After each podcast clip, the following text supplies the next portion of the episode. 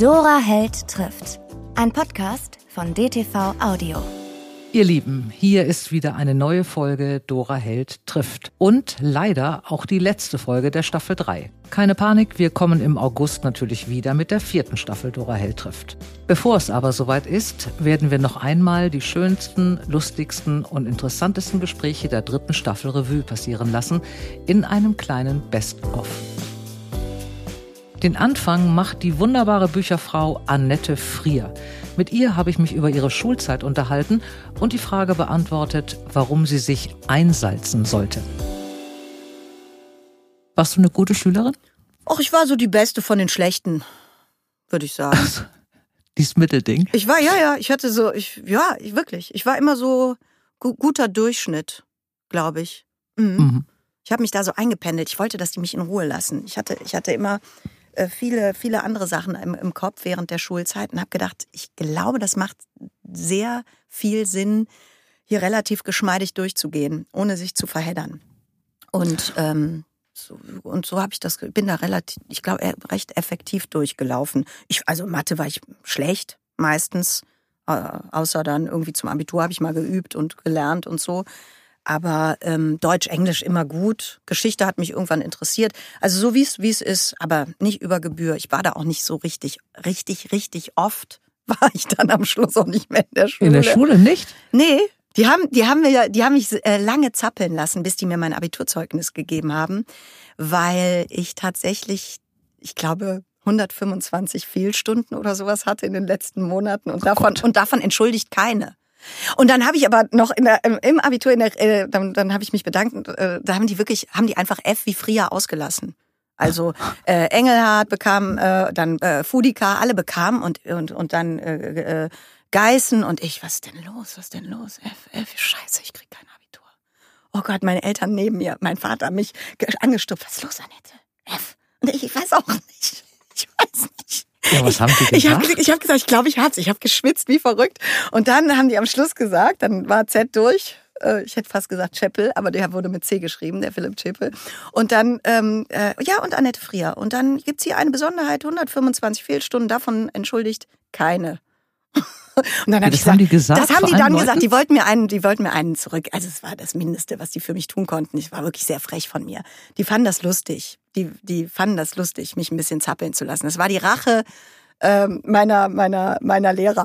Und ich ich musste auch selber lachen. Habe ich gesagt, ich finde das. Ähm, ich habe aber dann noch einen riesen Fauxpas in dem Moment gemacht. Ich habe gesagt, ja, aber das Problem ist doch, ich hätte die Entschuldigungen alle selber schreiben können und die wären ja alle gelogen gewesen. Mhm.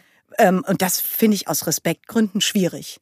Mir selber eine Entschuldigung zu schreiben, hatte keinen Bock und dann alle nur abtreten, runter, raus hier aus der Schule, jetzt reicht's. Hast du noch in irgendeiner Form Kontakt zu dieser Schule? Also mit ja, ja, ja. Ja, immer wieder, immer mal wieder.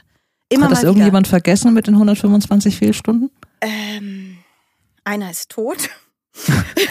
Die anderen wissen es noch. Das ist der erste, der mir einfällt. Und ein paar werden das noch wissen. Ja, bin ich mir ziemlich sicher. Bin ich mir ziemlich sicher. Das, ja, ja. Oh Gott. Ich bin ja auch selber schuld, dass ich es heute wieder erzählt habe.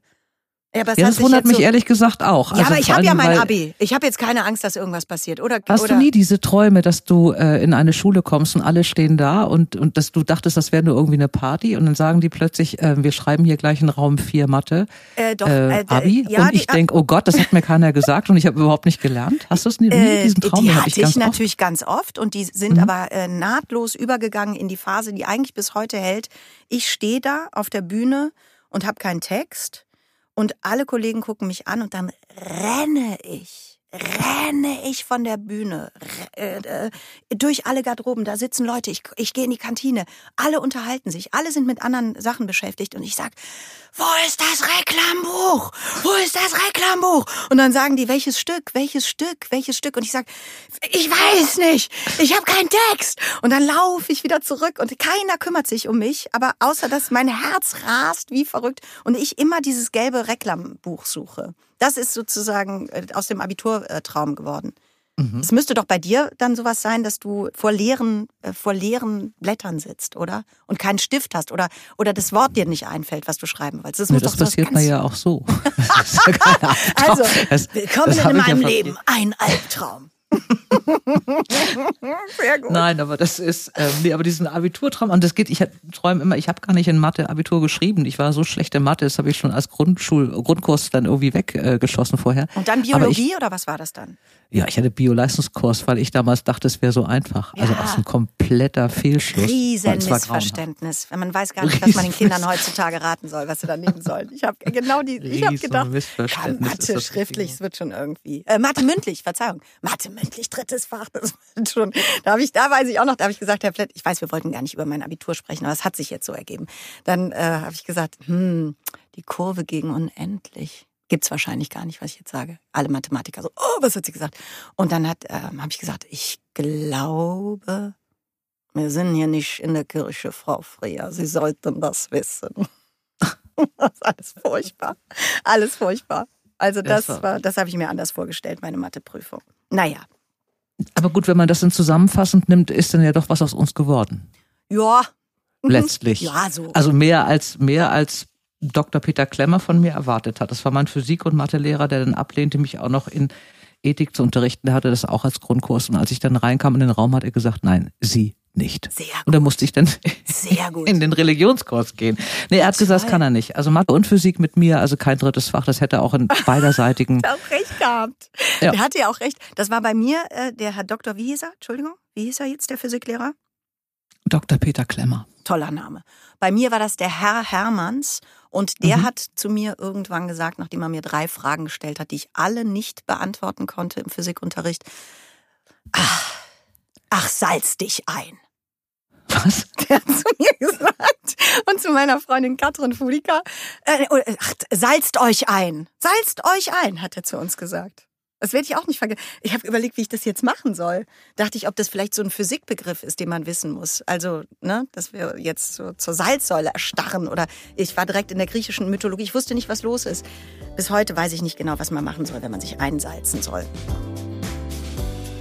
Sie hat in unzählig vielen Filmen mitgespielt, hat einen Doktortitel und ist zudem auch noch Bestsellerautorin. Die Rede ist natürlich von der tollen Marianne Koch, mit der ich in dieser Staffel über eben genau diesen einzigartigen Werdegang sprechen durfte. Ich habe ein Stipendium bekommen, dieses Maximilianeum-Stipendium mhm. für Leute, die sehr gutes Abitur gemacht haben. Und äh, dadurch brauchte ich also keine Studiengebühren zu bezahlen.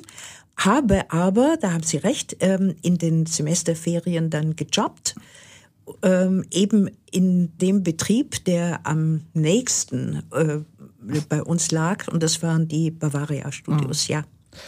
Und dann ist es so ein bisschen wie in einem Film. Es kam eine Fotografin, sie wurden entdeckt, ihnen wurden die ersten Rollen angeboten und Sie haben das auch gemacht in den Semesterferien. Ja, das war natürlich, es war lustig, es war was Neues und äh, da in diesem Bavaria-Studios war ich nur im Kopierwerk und habe Filme geputzt und aufgerollt und mhm. solche Sachen. Also das war ein, äh, ein sehr einfacher Job. Aber dann, wie gesagt, eine Fotografin hat mich da äh, gesehen und gesagt, die suchen da drüben, da im Studio so und so, suchen die für einen Film, das war der Mann, der zweimal leben wollte, ein junges Mädchen, was ungefähr so aussieht wie Sie, wollen Sie sich nicht mal vorstellen. Mhm. Und da habe ich mich vorgestellt, dann haben die gesagt, ähm, haben Sie ein Foto? Da habe ich meinen Studentenausweis gezeigt mit einem schauerlichen Foto. Dann haben die gesagt, vielen Dank, äh, wir melden uns, so die übliche Sache. Mhm. Und dann haben sie sich tatsächlich gemeldet und gesagt, ich solle doch vorbeikommen zu Probeaufnahmen. Und als ich dann bei den Probeaufnahmen war, da waren andere junge Damen um mich herum, alle Schauspielschülerinnen, die halt auf die große Chance bereits warteten. Mhm. Aber bei mir war es so, also heute würde man sagen, ich war cool, ich hatte einen Beruf, mhm. einen, den ich sehr gemocht habe, also schon als Studentin. Und ähm, ich war eben unbefangen und deswegen denke ich, habe ich die Rolle gekriegt. Und dann ging es los, eine Rolle nach der anderen. Und das ging anfangs immer in den Semesterferien oder wie haben ja. Sie das da gemacht? Weil Sie waren ja, ja auch eine sehr ehrgeizige Semester Studentin, ne? Ja, ja, in Semesterferien, dann habe ich Gottlob noch das Physikum gemacht, mhm. Vorphysikum und Physikum. Und äh, dann ähm, nach dem Physikum habe ich gesagt, so jetzt mache ich eine kleine Pause, solange die Filmerei so gut geht. Äh, zwei, drei Jahre vielleicht. Und aus diesen zwei, drei Jahren wurden dann 20 Jahre. Ja. Und ja. das liest sich schon wirklich äh, aberwitzig. Also sie haben überall gedreht. In, ich weiß gar nicht in welchen Ländern, überall in Griechenland, in Italien, Sie sind in die Staaten gegangen. Sie haben einen Durchbruch, einen richtigen Durchbruch, großen Durchbruch bekommen, 55 mit Kurt Jürgens, des Teufels General, mit der Ja. Rolle der Didi. Und dann Ja. lief eigentlich alles äh, bis von selbst Ja, diese kleine Pause. Es waren 70 Filme insgesamt. Es waren insgesamt haben. 70 Filme, ja. Und ähm, ja, ich habe einen Filmpreis gekriegt Mhm. dann für diese Rolle im Teufelsgeneral, äh, was schon komisch ist. Ich habe ja nicht eine Sekunde Schauspielunterricht gehabt oder Sprechunterricht oder so, irgendetwas. Aber ich war halt ein, äh, ich war da gut besetzt, so als wildes junges Mädchen. Ja. Und äh, das war halt überzeugend. Ja, und ähm, ich wusste aber die ganzen Jahre, es waren ja 20 Jahre dann insgesamt die Filmerei, ich wusste die ganze Zeit, dass ich zurückgehen würde zur Medizin, unbedingt. Ja. Ich habe es halt immer wieder so ein Jahr nach dem anderen verschoben, weil eben die Angebote so gut waren und eben, man muss sich das vorstellen, das waren die ähm, 60er Jahre hauptsächlich, 50er, 60er Jahre und da konnte man nicht so herumreisen wie heute und ähm, man hat mich eben sehr viel zu Außenaufnahmen in exotische Länder äh, aufgefordert, also äh, Rollen, die da äh, eben stattfanden, ähm, weil ich offensichtlich tropenfest war, wie die das nannten.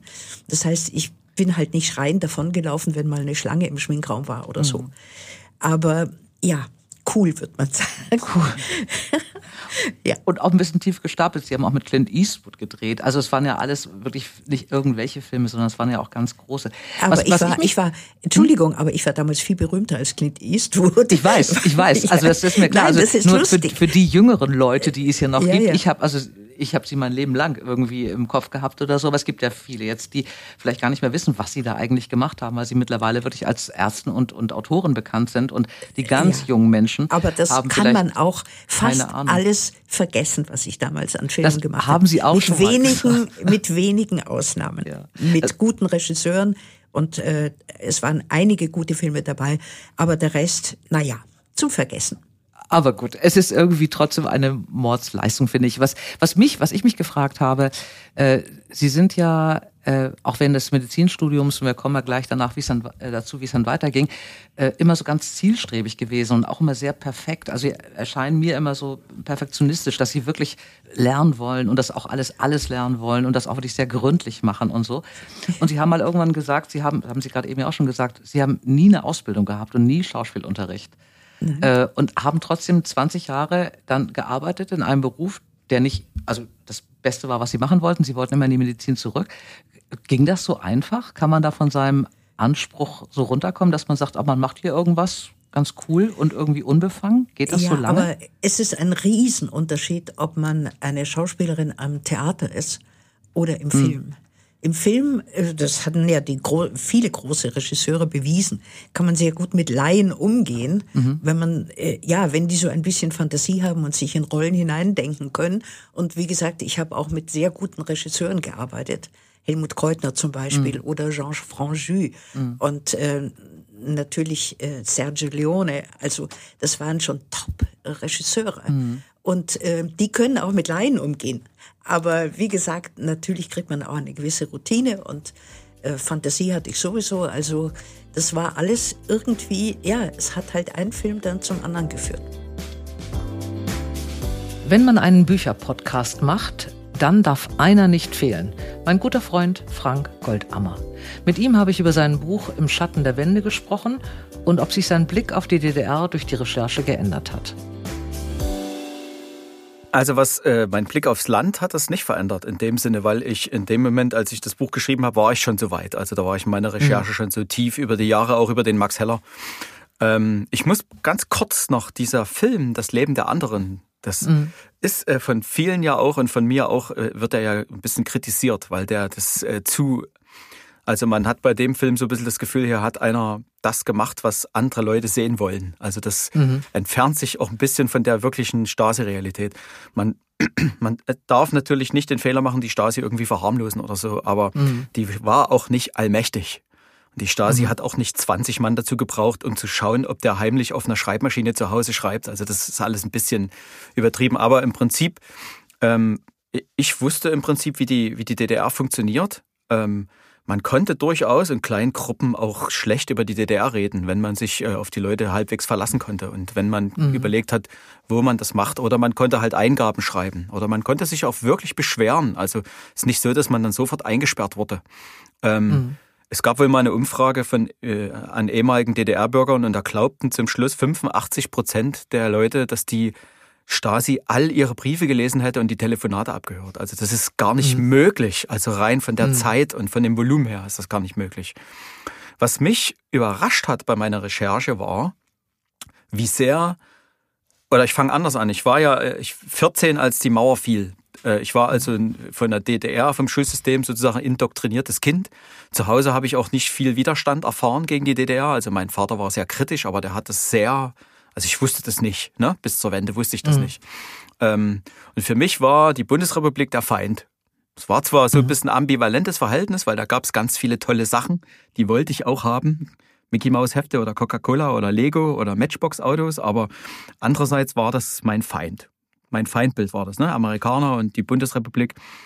Und als ich jetzt aber gelesen habe, wie sehr die beiden Staaten wirtschaftlich ineinander vernetzt waren, mhm. oder vielmehr die DDR in der BRD, ähm, war ich wirklich ein bisschen fassungslos zwischendurch. Also welche mhm. Form von Geschäften da abgelaufen sind. Und ich bin ja ein Laie, kein Historiker und auch kein Wirtschaftler, aber so vom, von meinem Laien-Eindruck her möchte ich meinen, man hätte in den 70er Jahren von der Bundesrepublik auch den Geldhahn abdrehen können und dann wäre es vielleicht auch 1978 vorbei gewesen mit der DDR. Mhm. Also die war ja so abhängig, dass er sogar schon aus Moskau Delegierte in die DDR kam und äh, sozusagen der DDR-Regierung Druck gemacht haben, dass, äh, dass die sich nicht so abhängig machen sollen von, der, von Westdeutschland. Mhm. Ja.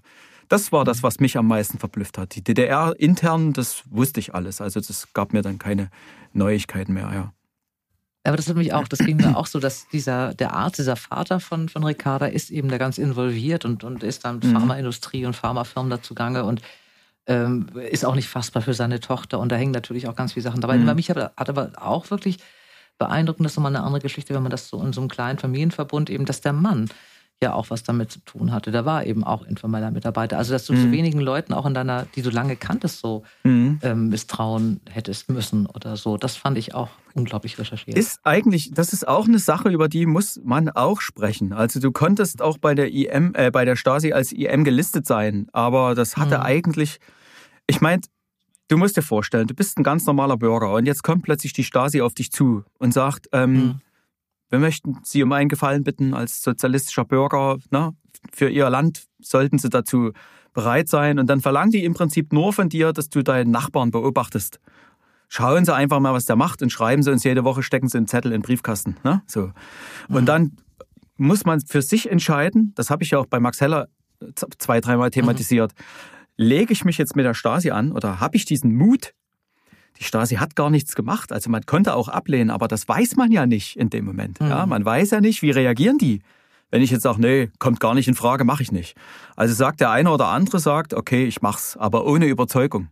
Und es gab ja auch Leute, die haben Berichte geschrieben, die waren lächerlich. Die haben wirklich geschrieben, mhm. 19.42 Uhr hat er sich ein Schnitzel in die Pfanne gelegt. Da hat die Stasi mhm. dann selbst irgendwann mal gesagt, okay, jetzt wird's, jetzt lassen wir das sein, ja. Mhm. Es gab natürlich auch Überzeugte, aber IM zu sein bedeutet ja nicht automatisch gleich, dass du ein böser Mensch bist oder dass du aber es ist natürlich enttäuschend für diese Frau in dem Moment, dass ihr Lebensgefährte oder ihr ehemaliger Mann na, über die, all die Jahre ihr das verschwiegen hat. Er hätte ja auch zu ihr kommen können und sagen, horch mal, die Stasi war da, die wollen, dass ich jetzt, ne? Warum hat mhm. er das nicht gemacht? Er könnte sich auch nicht sicher sein, ob sie nicht selbst bei der Stasi ist. Ne? Also es ist ja. ganz, es ist ganz einfach. Das ging ja nach der Wende ging das ja los. Da ging ja eine regelrechte Jagd los auf mhm. Sportler, auf Schauspieler, auf Musiker. Der war IM und der war IM und das war ja meistens gleich sowas wie ein der Todesstoß für die Karriere mhm. oder so. Ne? Aber das ist viel komplexer dieses Thema. Also es, ja, ich habe ganz viele westdeutsche Freunde, die sagen, naja, sowas hätte ich nicht mitgemacht. Ja, dann sage ich mir immer, ja, du bist ja auch noch nie in so einer Situation gewesen. Ja, mhm. ist immer leicht zu sagen, mache ich nicht, aber mhm. schwer, das dann eben wirklich auszuführen. Mein schmerzhaftes, schönes Trotzdem ist das Debüt von Barbara Vorsamer. Mit ihr durfte ich mich über das so wichtige Thema Depressionen unterhalten und was man tun kann, wenn man diese Krankheit hat. Als Einzelperson habe ich so gut wie keine Möglichkeiten, außer wenn ich eben Geld habe, mir jemanden mhm. zu suchen, der keine Kassenzulassung hat, weil da ja. ist es einfach, äh, geht es sehr viel schneller an Termine zu bekommen. Dann muss ich aber damit rechnen, zwischen 80 und 150 Euro pro Sitzung irgendwie zahlen zu müssen. Wenn ich das zahlen kann, würde ich das machen, weil das einfach der mhm. schnellere Weg ist und das, die Leute sind genauso gut. Also das ist mir wirklich wichtig zu betonen. Die sind also da kann man genauso ausgebildet. Genauso genau, ausgebildet. Diese Kassenzulassung ist ja eine andere Geschichte nochmal. Genau, also das mhm. hat damit nichts zu tun.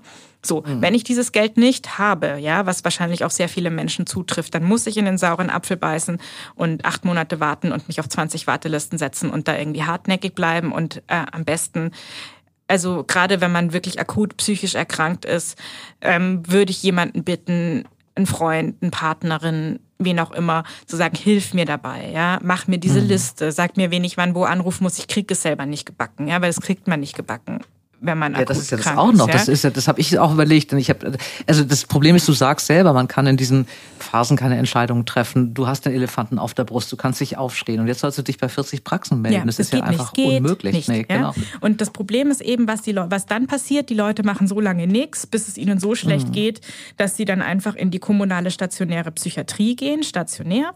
Ähm, dort mhm. kriegen sie dann Medikamente reingeballert. Nichts gegen Medikamente. Großer Fan von Psychopharmaka, ja. Aber mhm. so die stabilisieren einen dann. Nach ein paar Wochen wird man wieder rausgeschickt, halbwegs wieder auf den Beinen, äh, dank der Chemie für die ich sehr, sehr dankbar bin. Aber dann, ja, dann bräuchten sie eine ambulante Anschlussversorgung, die es nicht gibt. Mhm. Dann warten sie ein halbes Jahr rum. In diesem, halbes, in diesem halben Jahr geht's eventuell von selber weg, ja, weil Psychi mhm. ähm, Psychi die meisten ähm, psychischen Krankheiten sind genau wie die meisten körperlichen Krankheiten, gehen sie auch unbehandelt irgendwann von selber weg. Mhm. Aber dann kommen sie möglicherweise wieder und das Grundproblem ist nicht gelöst. Mhm. Also das, das ist nämlich dann auch was, dass in diesen, diesen vielen, vielen Monaten, in denen man auf den Wartelisten sitzt und so, sich ja manchmal die Symptomatik auch verändert. Weswegen dann, wenn endlich der Termin da ist und dann kriegt man irgendwann ein Dreivierteljahr später den Anruf von äh, Frau Therapeutin so und so, jetzt hätte ich einen Termin und dann sagt man, ah nee, geht mir wieder gerade ganz gut und außerdem habe ich gerade keine mhm. Zeit, wieder schauen, ja. Und ein halbes mhm. Jahr später sitzt man wieder da und bräuchte ganz dringend einen Termin, ist aber wieder von allen Wartelisten runtergeplumpst. Also, dass mhm. die Leute die Hilfe dann bekommen, wenn sie sie brauchen und nicht ein Dreivierteljahr später, wenn sie irgendwie glauben, sie nicht mehr zu brauchen. Ähm, auch irre schwieriges Thema. Hm. Ich verstehe es auch nicht, also auch von den von der Herangehensweise, also warum es nicht möglich ist, diese Kassenzulassung breites zu vergeben, ist einfach auch das Ding, dass diese Folgekosten ja so viel höher halt sind. Unglaublich viel Geld. Also ähm, das ist ganz klar, ähm, das ist jetzt auch keine kein Magic-Geheimwissen, warum die Kassenzulassungen, ähm, warum es da nicht mehr gibt, weil dann mehr Leute Therapie machen würden und das die Krankenkassen hm. mehr kosten würde. Punkt. Das, was mir gefallen hat an deinem Buch, was und warum ich auch das so wichtig finde und warum ich auch gerne möchte, dass es viele Leute lesen. Ich habe ganz viel verstanden, obwohl ich selber in meinem engen Freundeskreis auch ähm, erkrankte Freundinnen habe und depressive Freundinnen, auch diagnostiziert depressive Freundinnen, bei denen ich vieles nicht verstanden habe. Ich verstehe vieles, viel, viel mehr als vorher. Ähm, das Wichtige ist, dass du das Buch genannt hast, mein, Scher mein schmerzhaft schön ist trotzdem und dass du auch gesagt hast, ich habe die Krankheit nicht im Griff, aber sie mich auch nicht.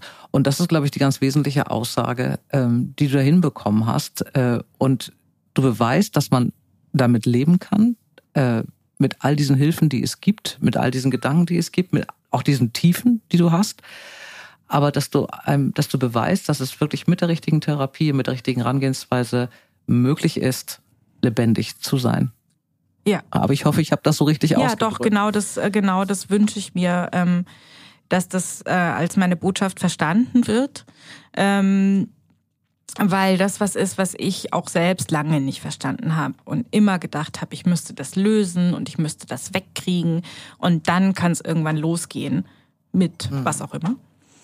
Und äh, zu sagen, nee, das dauert einfach zu lange und vielleicht geht's auch nie weg. Und irgendein Päckchen haben wir auch alle zu tragen. Ja, also ich gibt mhm. halt auch ganz viele, viele Dinge, die ich in dem Buch schreibe und die mir ganz wichtig sind, wo ich mir denke, das gilt eigentlich für alle, nicht nur für depressive Menschen. Also wir haben uns vorher mhm. drüber unterhalten, wie machst du das mit den Kindern und wer unterstützt dich und so. Und ehrlicherweise, ich glaube, man muss echt nicht depressiv sein, um als Mutter Hilfe zu brauchen. In das schafft halt niemand alleine. Nee. Das genau. einfach das, das, äh, die Idee, dass das eine einzelne Person oder auch ein einzelnes Paar alleine hinbekommen soll, dieses Familiendings, die ist schon so absurd.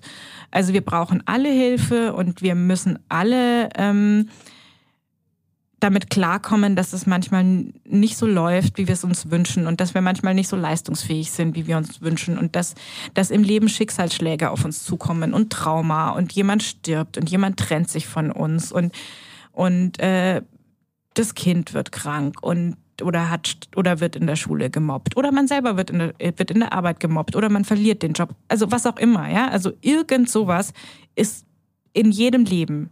Das bleibt uns nicht erspart. Nicht alles hoffentlich auf einmal, aber kein Leben ähm, läuft über ein paar Jahrzehnte, ohne dass man irgendeine Art von Trauma und Schicksalsschlägen ertragen muss. Mhm. Und deswegen äh, ist mir das so wichtig zu sagen und trotzdem, trotzdem geht's weiter, trotzdem leben wir weiter, trotzdem können wir unser Leben auch genießen und dann kommt auch wieder was Gutes und dann kommt wieder was Schlimmes und damit kommen wir zurecht. Es muss uns auch nicht gut gehen damit, ja, aber einfach zu sagen, da schwingen wir so mit und dann wird schon, geht schon. Wir machen direkt weiter mit der nächsten starken Frau. Die Rede ist von Gloria Gray. Mit ihr habe ich nicht nur über ihren Krimi Zurück nach Übertreiblingen gesprochen, sondern sie konnte mir auch etwas näher bringen, wie es sich anfühlt, im falschen Körper geboren worden zu sein. Ich denke, ich hätte die Großstadt nicht überlebt und da spreche ich nicht nur von München, ich habe ja auch im Ausland, in New York gelebt, mhm. in Kanada, in Montreal, hätte ich nicht diese Basis gehabt, diese geerdete, äh, bodenständige Basis vom Land also von meiner Mutter, von der ganzen Verwandtschaft her. Also man muss sich vorstellen, ich hatte das große Glück, ich bin hineingeboren in eine Familie mit hauptsächlich Metzgern und Viehhändlern. Also sehr rau. Sehr raues ja. Umfeld, 60er Jahre. Und ich mit meiner, ja, wie soll ich das formulieren eigentlich? Veranlagung, mit meinem Sein, mit meinem inneren Gefühl. Also mehr Kontrast und mehr Herausforderung, glaube ich, ging nicht. Mhm. Da habe ich schon früh gelernt zu schauspielern, aber eben, weil mir da so viel passiert ist, war ich schon bestens vorbereitet auf das, was noch alles kommt. Und wiederum hätte ich mir in der Großstadt nicht die Hörner abgestoßen und alles erlebt und gemacht, was ich machen wollte, würde ich jetzt nicht die Ruhe und die Idylle vom Land wieder genießen können. Mhm. Alles zu seiner Zeit. Und du hast mit vier im Grunde schon gewusst, dass der Junge, der du bist, äh, im falschen Körper steckt. Oder das Mädchen, das du gerne wärst, so. im falschen Körper des Jungen steckt. Ja. So rum. Ja, du genau, warst ganz Seele. klein, als du das gewusst hast, äh, also, dass die Seele falsch ist. Ich kann es beweisen. Also ich, ich, ich für mich sage, so, so weit ich denken kann, das ist hm. da. Das wusste ich, ohne dass mir das jemand gesagt hat. Das, das war da in mir. Ich musste es natürlich irgendwie auch sortieren für mich und einordnen. Aber ich konnte mich, bis ich, bis ich geflüchtet bin, so nenne ich es jetzt mal, äh, ich konnte mich nicht äh, erklären oder ich wollte mich nicht erklären. Das wäre damals ohne Übertreibung mein Todesurteil gewesen. Und mit vier, da habe ich mir gewünscht, und da gibt's eben Foto, darum habe ich vom Beweis gesprochen, ich wollte unbedingt lange blonde Haare, möglichst weiblich sein, schon mit vier. Und da gibt's noch jetzt die Weihnachtsfotos, wo ich die zu Weihnachten geschenkt bekommen habe. Das war mein Glück. Ein paar Steiftiere, ein Schaukelpferd und diese blonde Perücke, das war für mich das Mädchensein. Also und davor, ich habe es mir natürlich ja schon vor Weihnachten gewünscht. Also es ist, soweit ich denken kann, ist es in mir. Und zu der Zeit konnte ich es noch äußern. Dachte da mir, da ist nichts Schlimmes dabei. Aber natürlich, wie ich dann in die Schule kam, äh, hat sich das ganz schnell geändert. Weil wenn es da nicht bist, wie es sein sollst, oder wie die anderen meinen, dass man passen sollte, Hölle. Mhm. Hölle. Du wusstest ja auch gar nicht, was du sagen solltest. Das kann man ja auch in der Zeit oder auch nein, im Alter kannst du das ja gar nicht definieren. Nein, natürlich. Du, du sagst ja nicht, natürlich. du bist im falschen Körper. Nein, aber ich wusste, logisch, aber ich wusste, dass es für die anderen nicht richtig ist. Und ja. das ist nicht nur Ausgrenzung oder dass man geschlagen wird oder in der Schule. Das war ein Albtraum für mich, mhm. die Schulzeit, weil für die war ich immer anders. Und alles, mhm. was man sich so an Schimpfwörtern vorstellen kann, äh, ja, kam mir entgegen. Und, und äh, ja, es ist schlimm. Also ich, schlimm. Ja, muss man nicht studiert haben, um sich das vorstellen zu können, glaube ich.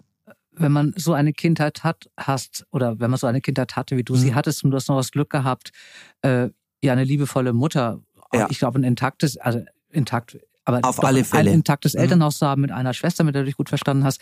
Du hast da ja noch ein bisschen Rückgrat gehabt, auch wenn du auch mit der Familie nicht drüber reden konntest. Ja, was Aber, Familie angeht, ja, da, da, da hat es an ja. nichts gefehlt. Uns mhm. hat es an nichts gefehlt. Und wäre ich jetzt stimmig gewesen in mir, ich sage jetzt mal äh, Seele und Körper, hätte ich das schönste Leben überhaupt mhm. der Welt gehabt.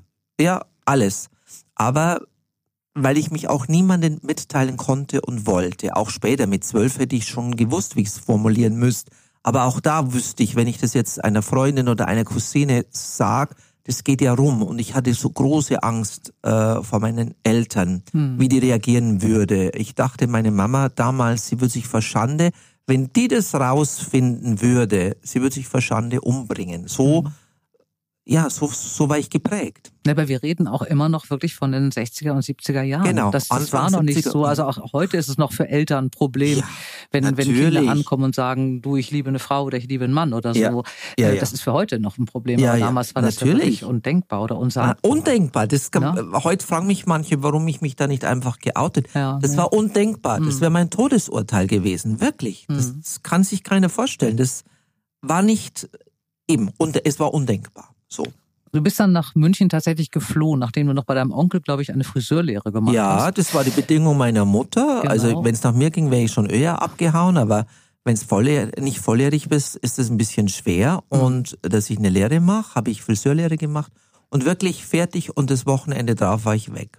Und hast du sofort eine Wohnung gefunden? Hast du gleich Die habe ich mir gelebt? vorher schon gesucht. Mhm. Ein Bekannter, der eben in, in München im Zentrum wohnte, über diesen besagten Kais Bistro, zufälligerweise, das war damals sehr, sehr berühmt, da bin ich erstmal zur Untermiete, also zu zweit, zu dritt auf 23 Quadratmeter. Das hat mir aber nichts ausgemacht. Hauptsache, ich war weg, ich habe mir auf einer Matratze am Boden geschlafen, lange Zeit, das hat mir alles nichts ausgemacht. Hauptsache, ich war weg vom Gewohnten. Als nächsten Gast hatte ich Henry Faber im Interview. Wir haben über sein Buch Ausweglos gesprochen und ob eventuell ein kleiner Psychopath auch in ihm steckt. Und, und aus der Sicht eines äh, psychopathischen Mörders zu schreiben, äh, was sagt mir das? Dass du das kannst? Äh, das, das ist auch vielleicht eine Seite von mir. Also bei, bei Lesungen, muss ich zugeben, lese ich den Mörder am liebsten. Mhm. Und der liegt mir auch seltsamerweise am meisten. Weil man denn diese Angst besiegt, wenn man selber mordet, oder? Ähm, also in, in diesem Fall, glaube ich, weil ich da das richtig schön übertreiben kann, mhm. weil man sich halt so in, man, man kann man schon mal ungestraften Psychopathen mimen. Äh, bei der Lesung kann ich das immer sehr gut. Dann, ich denke immer an Kinski, ich ging aber immer wie Falco. ähm, und das ist schon ganz lustig bei Lesungen, weil ich glaube, die meisten das nicht so erwarten. Also ich versuche das dann wirklich in diese Rolle hineinzuschlüpfen und das sehr theatralisch vorzutragen. Und das bei meiner ganz ersten Lesung, äh, das war in Homberg an der Ohm, also sehr mhm. kleines Dörfchen. Und das war eine Scheune. Und da war es Nacht, im Hintergrund äh, hat's dann, war eigentlich Sommer und dann hat es so richtig zum Blitzen und zum Donnern angefangen. Da bin ich gerade zu dieser Mörderstelle gekommen. Und dann wurde das wirklich alles sehr, sehr still in dieser Scheune, als ich das dann vorgelesen habe. Und das macht mir relativ, ja, das macht mir schon relativ viel Spaß, die Lesungen. Mhm.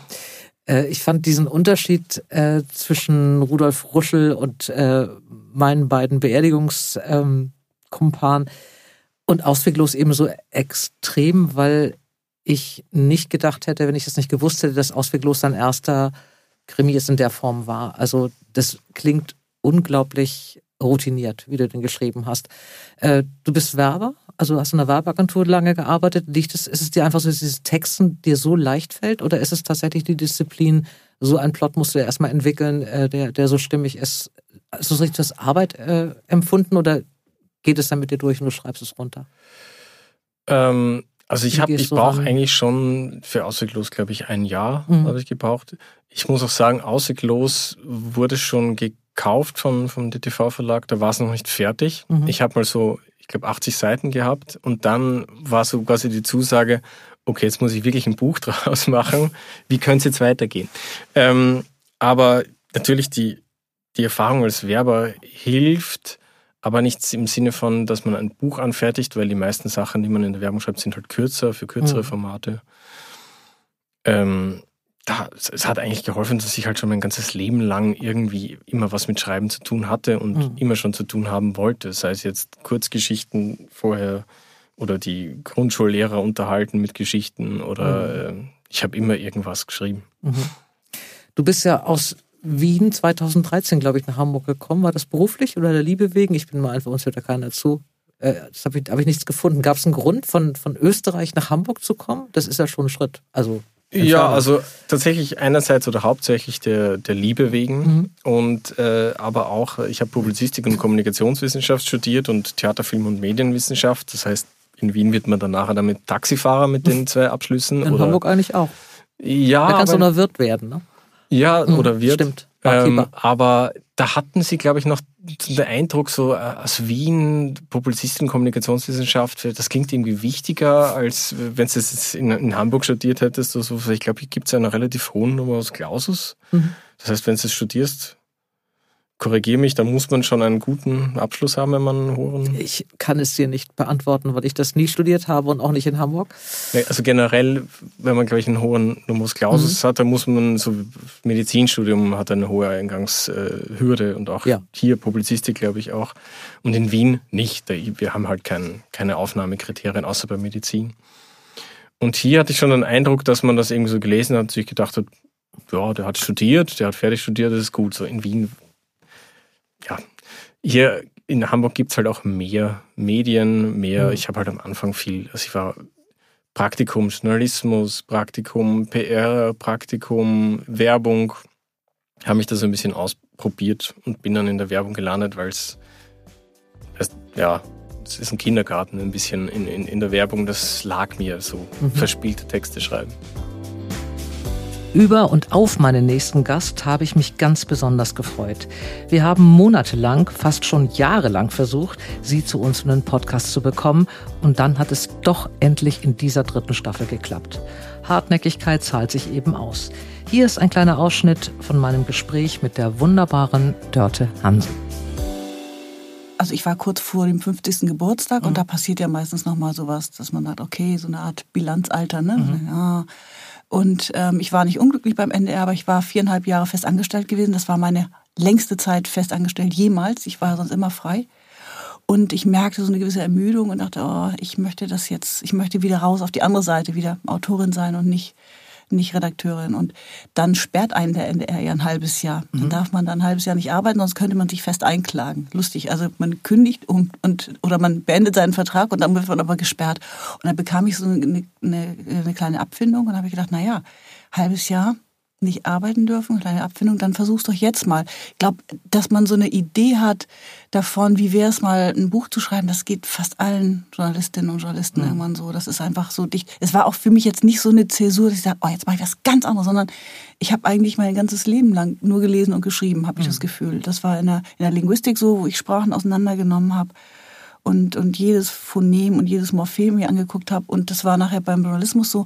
Und jetzt schreibe ich halt, also ich mache halt weiter, aber auf einem anderen, auf einem anderen Feld einfach. Und ich wollte es ausprobieren. Es war so eine Neugier auch und, und, und so, eine, so eine Sehnsucht, wie eher so eine Art Sog, also gar nicht so was Konkretes, so eine Art Drift oder Sog oder so. Das mhm. kann ich, kann ich gar nicht erklären. Und dann bin ich ja auch nicht größenwahnsinnig genug zu sagen, ah, die Welt hat jetzt auf mich gewartet. Das wurde auch von allen so gesagt. Ich weiß nicht, eine Kollegin bei mir sagte, du weißt schon, dass man davon nicht, nicht leben kann. Habe ich gedacht, ja, das weiß ich schon. Und hat, war trotzdem so vermessen, dass ich dachte, ich will ja gar nicht, das wäre ja toll, wenn ich, wenn ich so davon leben könnte wie vom freien ähm, Journalismus. Das ist nämlich auch nicht toll. Mhm. Also da war für mich jedenfalls nicht, weil ich immer sehr langsam war. Und ich habe gedacht, ich will nur so klarkommen. Und das war eigentlich schon vermessen. Das habe ich daher da aber noch nicht gewusst, denn die allermeisten Leute, die Bücher schreiben können, davon nicht besonders gut leben. Das ist auch, es war mir, ich war total blauäugig. Und dann bin ich ja eigentlich Bestsellerautorin geworden, bevor ich Schriftstellerin wurde. Und das ist, das ist eine komische Reihenfolge. Und da musste ich auch erstmal so ein bisschen sortieren. Also ich habe bis zum zweiten Buch, weit ins zweite Buch gebraucht, um, wenn Leute mich gefragt haben, was machen Sie denn so beruflich? Um dann mal dieses Wort Schriftstellerin zu äußern. Also ich, ich schreibe Bücher, ja, ich schreibe oder ich schreibe Bücher oder ich bin Autorin. So. Mhm. Aber das hat lange gedauert. Das habe ich mir selber gar nicht abgekauft. Ja, ich glaube, wenn man weil man es auch selber nicht so als, also es geht mir auch, weil man es selber nicht so als richtige Arbeit ja. empfindet. Wahrscheinlich ist das dieses pragmatische Norddeutsche. Ja. Man muss ja nicht zu einer bestimmten Zeit aufstehen. Also bei mir war das so, ich habe ja wirklich zehn Jahre beides gemacht, mhm, weil ich mich genau. gar nicht genau. getraut habe. Ja, genau, du hattest diesen richtigen Beruf. Diesen richtigen Beruf, genau. genau. Richtige Arbeit und Schreiben, du hattest beides. Ja, ja. Genau. und ich habe also heute noch ein schlechtes Gewissen, wenn um acht das Telefon klingelt, gehe ich ran und räusper mich, damit keiner denkt, ich käme jetzt erst aus dem Bett. Also ich glaube, das ist wirklich auch, das ist kein richtiger Beruf. Das war es gar nicht so sehr, weil ich von diesem freien Schreiben ja immer schon geliebt hatte. Also so ein bisschen dieses, ähm, also zu wissen, schreiben ist ein Beruf, das, das hatte ich schon, wobei das, das stimmt schon, das ist gilt nie so richtig. Also festangestellt zu sein war einfacher zu sagen, ich, ich bin Redakteurin, war einfacher als zu sagen, ich bin freie Journalistin. Ja. Ne? Aber das war es nicht. Und ich finde auch, dass es eine, also ich weiß nicht, ob du dich quälst beim Schreiben. Ich quäle mich furchtbar, wirklich, wirklich schrecklich. Ja. Und deswegen denke ich, ja, es ist schon Arbeit, aber es ist eine, die man ganz schwer fassen kann ist auch ganz absurd. Man sitzt am Schreibtisch und denkt sich Geschichten aus. Das ist schon auch ganz merkwürdig. Und vor allem hat Schriftstellerin sowas, so eine Ernsthaftigkeit, die ich am Anfang mir selber gar nicht. Ich dachte, ja, das kannst du nicht. Das klang wie so eine Amtsanmaßung. Ne? Wenn man ab und zu in eine Buchhandlung geht, kommt man an Ewald Ahrens nicht vorbei. Er ist der erklärte Liebling vieler Buchhändler und noch mehr Leser und Leserinnen. Und ich habe ihn gefragt, wie er sich als Lehrer in dieser Branche fühlt und was für ihn der Beruf des Schriftstellers ausmacht. Also ich hätte mich das auch vor zehn Jahren nicht getraut. Also das wirklich genauso wie du sagst, das hätte ich, ich hätte es mich nicht getraut. Aber ähm, auf der aber auf der anderen Seite habe ich mir gedacht, wenn das musst du und ich benutze jetzt hier ganz bewusst auch die, die männliche Form, das musst du als Schriftsteller auch können. Das mhm. gehört dazu. Du musst auch, du musst, wenn es drauf ankommt, musst du auch erklären, was ein Baum denkt. Du musst es glaubhaft machen können. Das, das ist, das, also das ist die, diese wahre Aufgabe der Schriftstellerei, dass du, dass du die Möglichkeit hast, dich anzuverwandeln. Und das ist ja im Schreiben, und das ist ja diese, diese wunderbare Sache beim Schreiben, dass du auch und auch nochmal ganz bewusst diese männliche Form, dass du als Autor auch in diese weiblichen Figuren schlüpfen kannst und, und durch ihre Augen sehen kannst. Das musst du ja zuallererst mal selbst machen, bevor das dann die Leserinnen auch können. Und deswegen ist das so ein, deswegen ist das so ein großartiger Job. Deswegen ist das so eine großartige Sache. Aber man muss es natürlich, ich, ich glaube, dass, dass dazu zum einen das richtige Schreiben gehört, also das richtige Handwerk, aber dann vielleicht eben auch ein bisschen, ja, natürlich auch Erfahrung und, und, und Erfahrung, die du machst, ja. Also wenn, ich, ich denke mir, man denkt ja immer in der eigenen Familie kommt das nicht vor, aber irgendwann dann habe ich dann auch gesehen, hatte ich Jahre später, viele Jahre später eigentlich, ja, nachdem das war, habe ich dann gesehen, dass meine Tochter diese Narben an den Oberschenkeln hatte, ja, und ich habe mir gedacht, okay, wie ist das passiert? Warum habe ich davon mhm. nichts mitbekommen? Ja. Mhm. Was, und das ist halt auch sowas, ja, von dem du denkst so, oh, und das ist, fließt da auch mit rein. Mhm. Natürlich, ne? Aber muss man dann nicht eher Schauspieltalent haben als äh, schriftstellerisches Talent? Weil ich glaube, das Problem, es geht mir ganz oft so, wenn, ist aber auch umgedreht, wenn Frauen aus Männersicht äh, äh, schreiben, da kann ich es nicht so wirklich beurteilen, aber wenn Männer aus Frauensicht schreiben, dann denke ich ganz oft, das würde eine Frau jetzt nie machen. Oder die würde auch nicht so reagieren. Oder die würde es auch nicht sagen. Und das meine ich jetzt gar nicht klischeemäßig, nee, aber es, es gibt so, manchmal ja. so, also ich finde, ich weiß, wie, da denke ich auch mal, äh, muss man da nicht mehr. Also ich hätte, ich hätte ein großes Problem, glaube ich, aus der Sicht einer, keine Ahnung, jungen Mutter zu schreiben, weil ich nie eine war. Ähm, entweder bin ich jetzt so schauspielerisch begabt, dass ich es mir so anlesen oder oder vorstellen oder mich da oder durch andere Leute, durch Beobachtungen anderer mich da so reinfummeln kann, dass ich das so selber vielleicht nachempfinden kann in diesem Moment. Oder wie machst du das? Oder sind es einfach diese Erfahrung? Doch, doch, das glaube ich. Ich habe ja, ich, ich lese ja Verstehst du, ich habe von dir die, die, äh, auch Bücher gelesen und ich denke mir, ob du den Vater von außen beschreibst, ja, oder ob du das, das könntest du auch von innen. Du könntest ihn auch von innen beschreiben. Ich glaube nicht, dass das, mh, ich, ich gebe dir recht, dass man ein bisschen schauspielerisches Talent vielleicht braucht oder einfach diese, auch diese Lust an der Verwandlung haben möchte. Ja, ja, das ist das, glaube ich. Mhm. Ja. Ja. Aber das. Ähm, um das mal so zurückzunehmen, ich glaube, du könntest das. Also von dem, wie du, wie du das beschreibst und wie das sich dann eben,